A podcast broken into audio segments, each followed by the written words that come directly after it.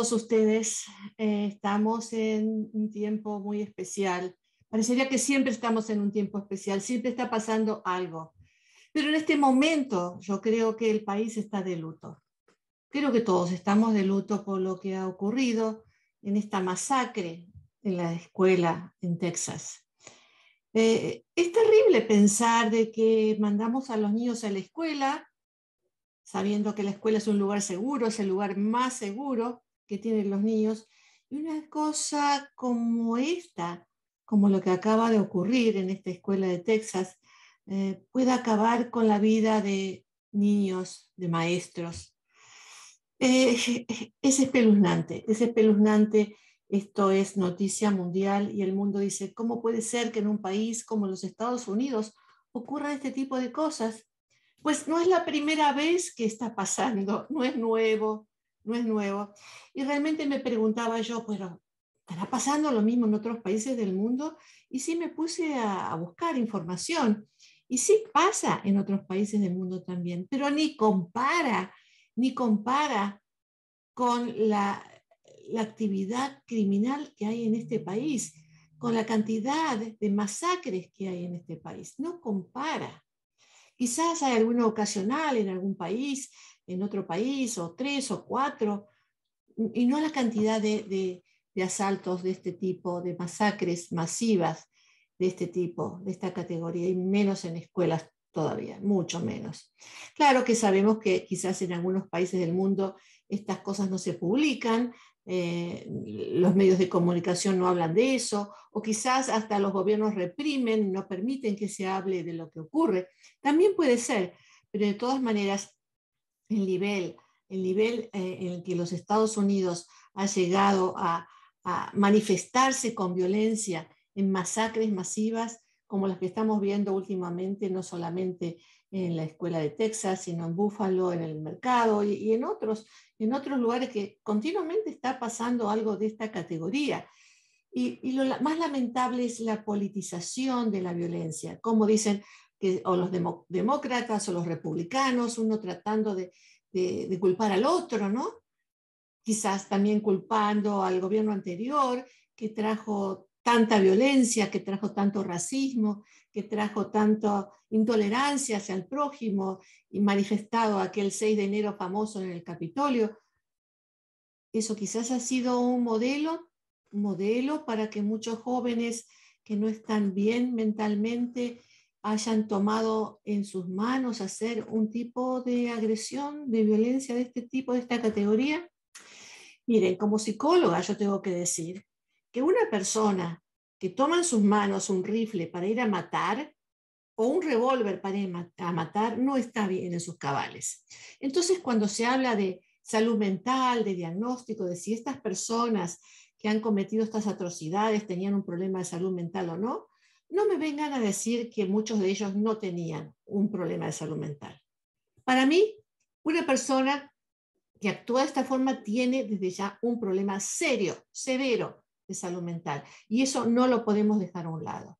Lo digo porque muchas estadísticas muestran de que no hay un problema de salud mental en tales personas. Yo lo cambiaría y le diría, no hay un diagnóstico acreditado a esas personas que, que han, que, que, han tomado un rifle para matar a gente, no, no tenían un diagnóstico, nunca habían consultado, nunca había habido un, un, alguien, un psiquiatra un psicólogo que lo hayan diagnosticado. Eso puede ser, eso sí, porque el estigma de la enfermedad mental es terrible, es terrible. Eh, nadie quiere ser catalogado como enfermo mental. Sin embargo, aún así sabemos que uno de cada cinco personas en los Estados Unidos tiene un problema de salud mental, ¿no? Y ha buscado quizás eh, servicios de, de, terapia o de medicina, servicios de salud mental, porque la cuestión de la salud mental es algo tan común como la vida misma, porque en algún momento todos nos deprimimos, en algún momento todos experimentamos ansiedad, más aún con la pandemia, más aún con los problemas eh, eh, financieros que, podemos tener con esta inflación a la cual todos estamos expuestos a nivel mundial, no solamente en este país. Todos podemos tener en algún momento eh, e-, esa angustia cuando un ser amado se nos va, ah, todo, todo, es parte de la vida, la salud mental es parte de la vida. Entonces decir que, que alguien no tiene problemas de salud mental, yo creo que es utópico, que, que no, no, no, no, no podemos pensar en eso. No, no existe eso. El problema es el estigma. El estigma de, las, de la enfermedad mental, lo que hace que mucha gente no busque recursos, no busque tratamiento cuando es necesario. Y eso me parece que se traduce después en problemas mayores. Nuevamente, eso no quiere decir que una persona que tenga un problema de salud mental vaya a agarrar un rifle a matar a gente, pero sí quiere decir, a mi entender, que una persona que toma un rifle para matar a gente tiene desde ya un problema de salud mental. Ahora bien, examinemos un poquito esta situación, porque las personas que tienen problemas de salud mental, ya sea eh, depresión, ansiedad, trauma o, problemas de tipo psicótico, una esquizofrenia, un, desorden bipolar, eh, o, o, quizás un problema de atención, ¿no es cierto?, de dificultad de atención, esas personas van a, no necesariamente van a ser violentas, en realidad la mayoría no son violentas. Entonces a veces uno asocia enfermedad mental con violencia, pero la persona enferma mentalmente, quizás la palabra enferma que es lo que nos traiga mucho pesar, ¿no? Que, digamos, eh, yo no soy enfermo. Quizás tengamos que buscar otra palabra para que no nos asustemos tanto, pero volviendo a lo clásico, la persona que tiene un problema de enfermedad mental o un problema de salud mental, no va a agarrar un revólver ni un rifle para matar a nadie. Eh, al contrario, fíjense en ustedes, las personas que tienen problemas de salud mental están más a riesgo de suicidio si tienen un, arma de fuego a su alcance. Están mucho más a riesgo de suicidio.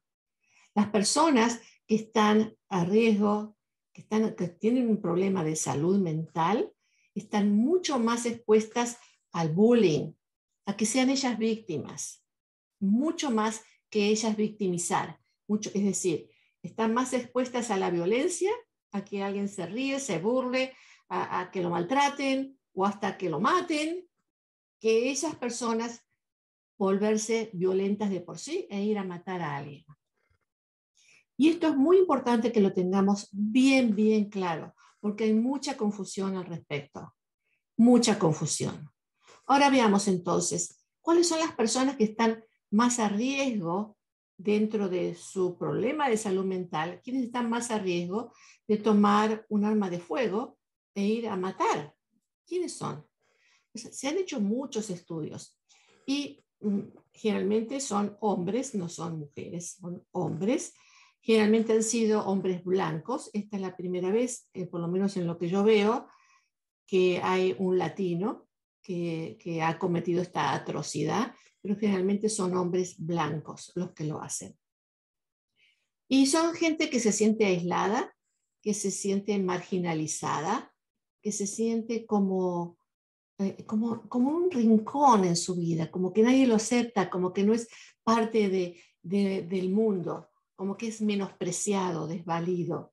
Y, y, generalmente se dan comunidades pequeñas, donde estos generalmente jóvenes, son generalmente jóvenes, se sienten como que no participan de, la vida, que no, no, tienen un sentido de la vida, se sienten renegados y de alguna forma quieren mostrar su notoriedad o se quieren mostrar que, son más hombres, ¿no? En este último caso de, este muchacho, el asesino de, esta escuela, él lo que tenía era un problema de tartamudez, lo habrán leído ustedes, de tartamudez y por eso se sentía menos, menos válido, ¿no? Por, su tartamudez. Eh, pero hay otros casos que, que, de alguna forma se han sentido estos muchachos, estos jóvenes o estos adultos también se han sentido menos válidos en comparación con otros. Entonces, de alguna forma, tienen esa necesidad de demostrar que, que, que ahí están, de mostrar notoriedad lamentablemente muchos terminan con su vida suicidándose después de haber matado cantidad de gente o, la policía misma termina con la vida de ellos. Así que qué notoriedad puede mostrar, ¿no? Pobrecitos. Por eso digo, qué, qué dificultad tan severa que tienen esta gente y qué problema de salud mental tan serio. Si vamos a analizar un poquitito más acerca de cuál es el perfil de, estas personas, eh, vamos a encontrarnos que generalmente vienen de, hogares violentos, donde han vivido violencia, donde han vivido algún trauma en su hogar de origen, pero no necesariamente esto se repite en todos, ¿eh? son factores que se han encontrado como de alto riesgo, no significa que esto sea el común denominador a todos, pero sí eh, que han vivido violencia, que han vivido en pobreza, que no encuentran una salida mejor a su vida, que, se sienten aislados, que se sienten solos eh, y que no, pueden encontrar ese núcleo social con el cual relacionarse. Algunos han experimentado racismo, eh, han vivido ese factor de discriminación por su raza. Muchos no han tenido acceso a, programas de salud, no tienen quizás aseguranza y, no han sido entonces, eh, no han podido tener cuidado de su propia persona en la misma forma que otros lo han tenido. Eh, muchos viven en, en, eh, en, función de sus drogas, de, por estar usando drogas, y, el uso de drogas, el alcohol es una droga, acuérdense, el uso de drogas enaltecen esos sentimientos y hacen cosas que quizás de otra forma no harían. Ah, y fundamentalmente el acceso a armas de fuego. El tener acceso a armas de fuego ya sabemos que es una condición que hace que una persona desesperada pueda llegar a usarla en contra de otra. Y lo vemos en violencia doméstica, lo vemos en suicidios lo vemos también en estas masivas masacres, en estas masacres terribles como la que hemos estado viviendo. Así que las armas de fuego son un factor importantísimo en este, en este terrible dilema de qué podemos hacer para evitar este tipo de masacres, para que ya nunca más vaya a pasar algo así.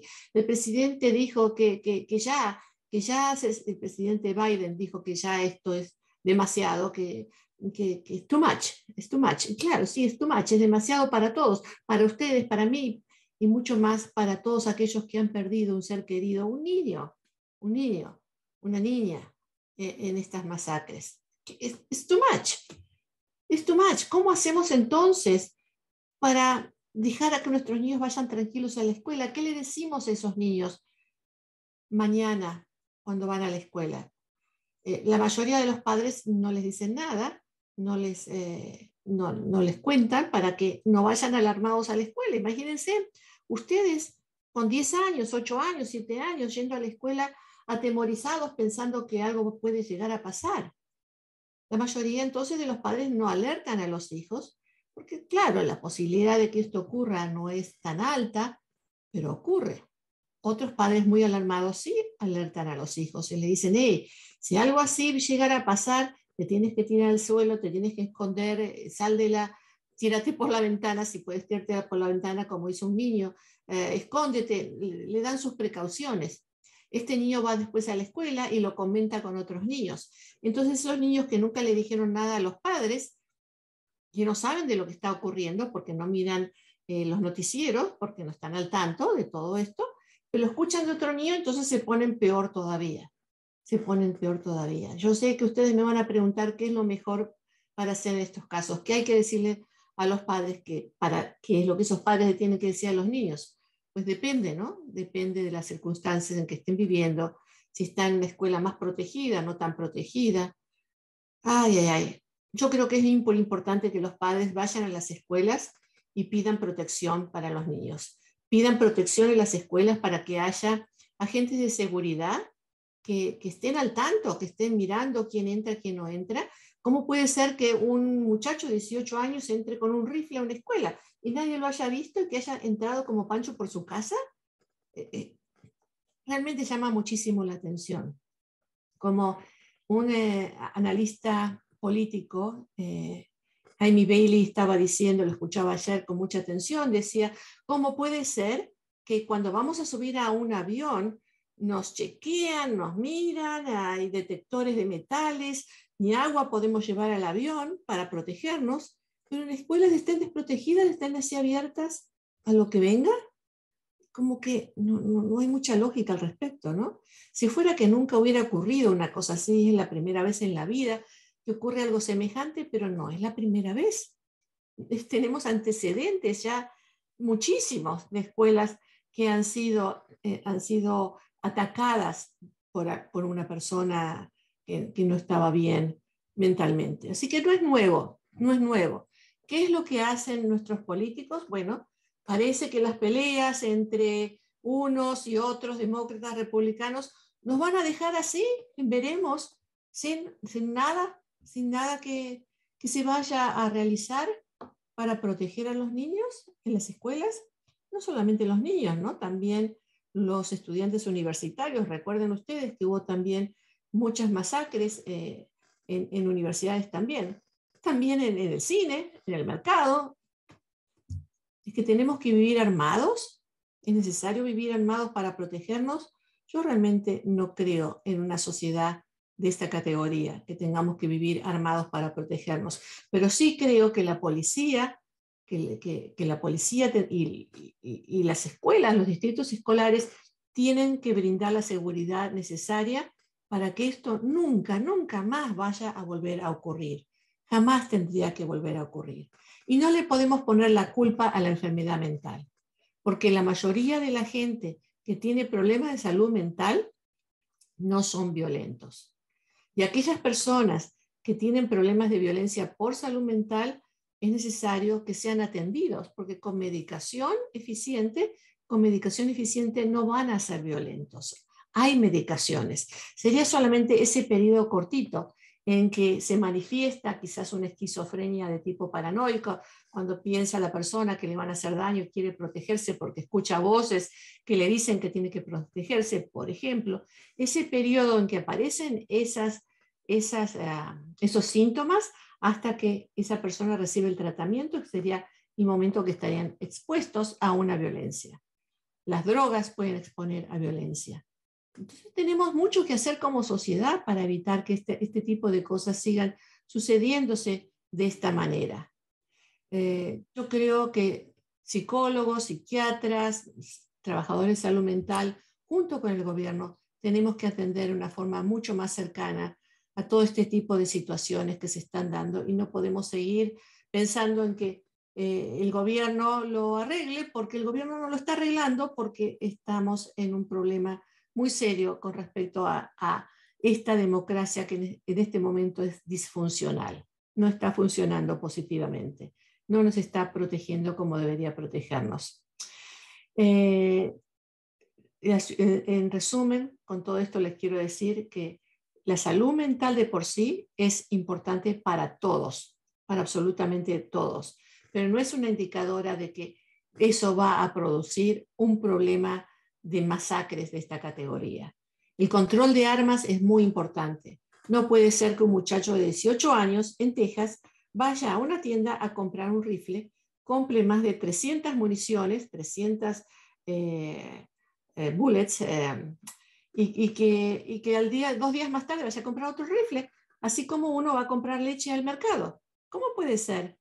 ¿Cómo es posible que eso sea normalizado? es que es, es ridículo, absolutamente ridículo.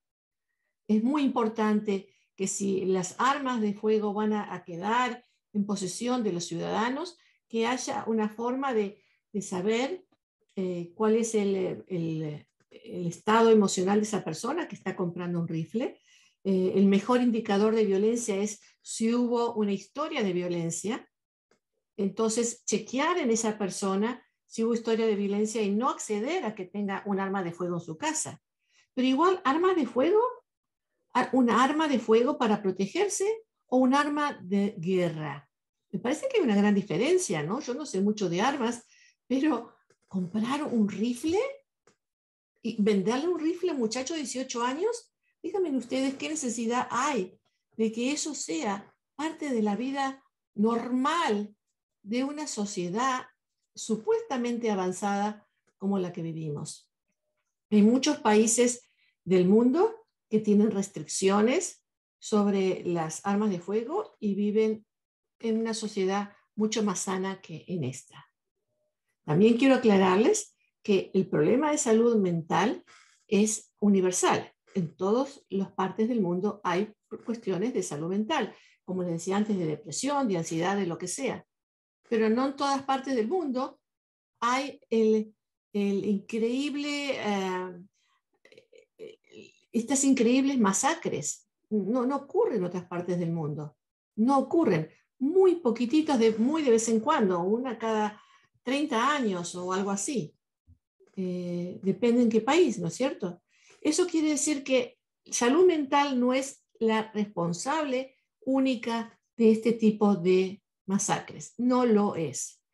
Las armas, el acceso a las armas, el que nosotros como ciudadanos digamos sí a las armas y le podamos vender armas a, a quien sea, es un factor sumamente importante del que tenemos que rever como ciudadanos. Así que si en algún momento tenemos que votar al respecto, estemos atentos, miremos realmente las estadísticas, este, estemos conscientes de lo que es. Y si no viene a votación, si es algo que podemos nosotros de alguna forma u otra ah, empujar a nuestros representantes para que hagan algo al respecto, pues tenemos que eh, llamarles la atención y hacerlos responsables. Todos, todos tenemos que ser responsables eh, al respecto. Todos lo tenemos que hacer. A mí me ha tocado trabajar con niños. Eh, ustedes se van, a acordar, se van a acordar de esa masacre en San Bernardino.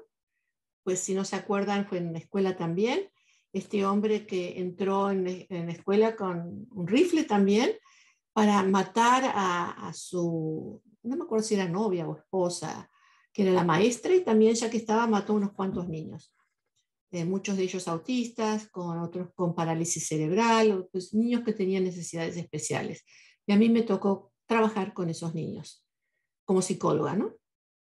Realmente, qué tristeza, qué profunda tristeza escuchar a estos niños hablando, recordando, contando cómo se murió el amiguito, cómo estaba ensangrentado y cómo lloraban por su mamá, por su papá, porque lo vinieran a buscar, cómo los pusieron en una habitación aparte mientras hacía la investigación y no podían tener acceso a los padres, aquellos que habían visto esa masacre, estaban desolados, estaban en pánico. ¿Cómo no? ¿Cómo no van a estar? ¿Con cuántas secuelas se quedaron estos niños en sus mentes? Recordemos que los damnificados de este tipo de masacres no son solamente los niños que fallecieron, son los padres, los hermanos, los tíos, los abuelos, la familia, los amigos y todos los niños de la escuela, todos esos niños de la escuela que de alguna forma vivieron semejante atrocidad. Qué tristeza. Por eso hoy yo estoy de luto con todos ustedes. Bueno, voy a mirar las preguntas que aquí tengo. Tengo una de Hernán. Dice, muy interesante tema, doctora, la estoy escuchando atentamente y como padre de familia me preocupa la situación de incertidumbre en la cual convivimos cada día. Al escuchar estas horrendas noticias de matanzas y balaceras en las escuelas y la impotencia de saber que quienes tienen el poder y la facultad de impedir que esto continúe no hacen nada al respecto.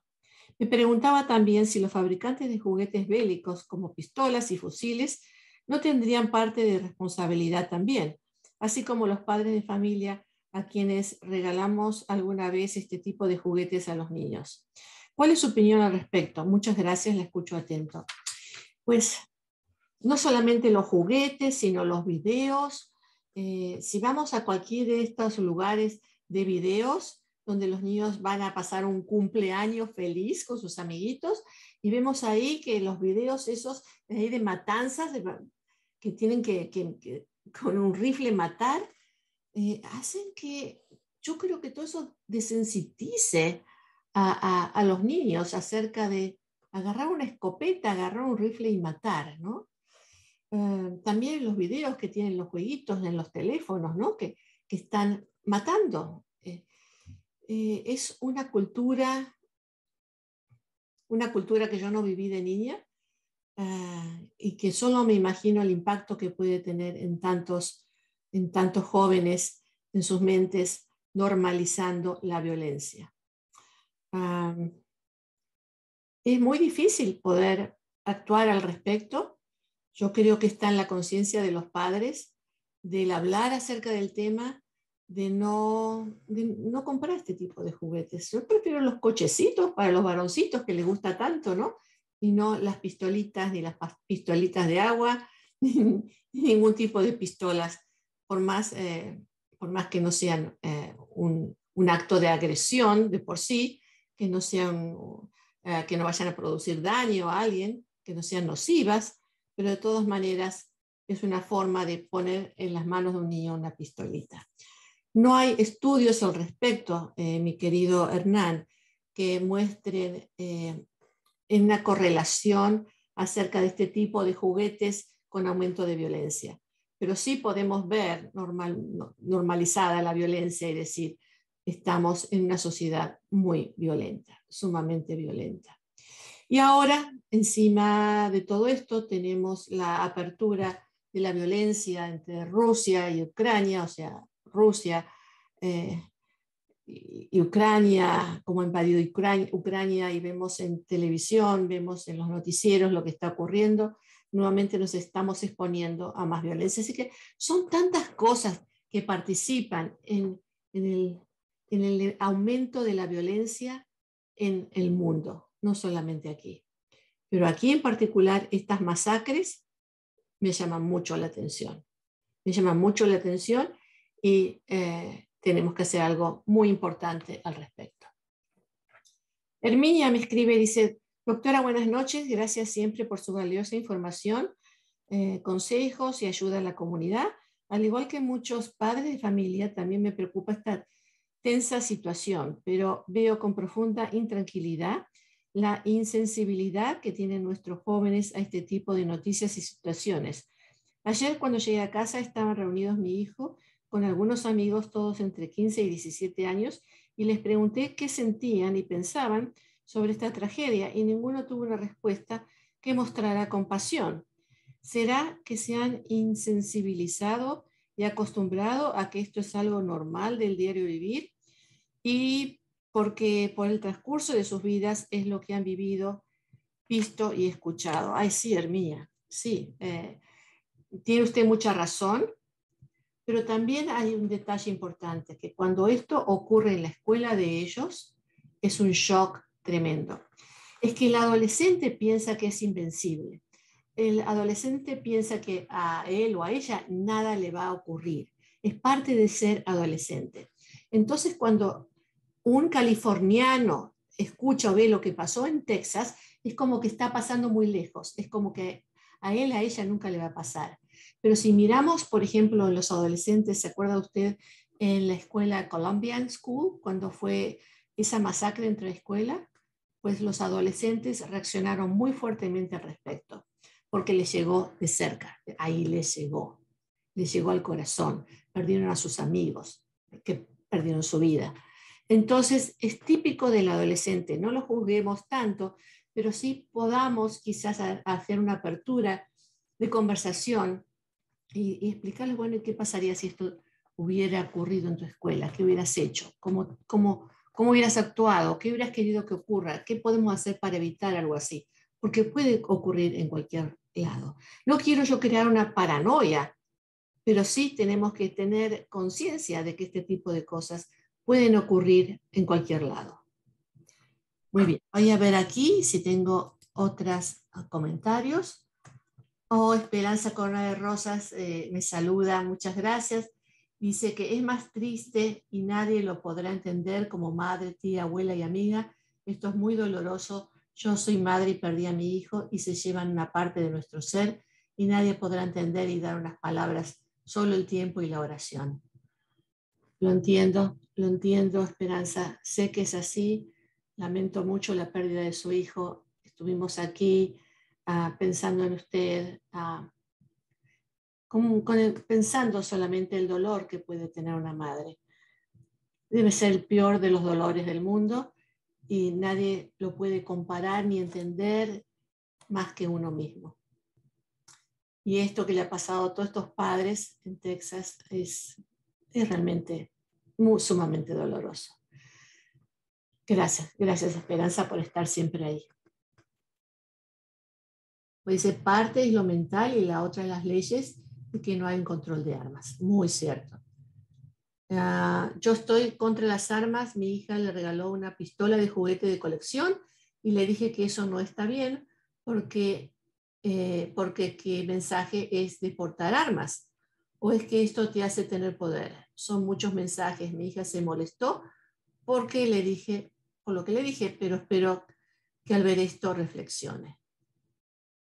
Pues eso, eso es lo que nos queda, ¿no es cierto? El poder conversar con los hijos, traer conciencia al respecto, crear un mundo mejor desde el hogar de cada uno. Y, y por otro lado, poner presión a nuestros representantes para que tomen acción, porque esto tiene que acabar. Muchas gracias por su atención. Los espero próximamente, el próximo jueves. Un gran abrazo a todos.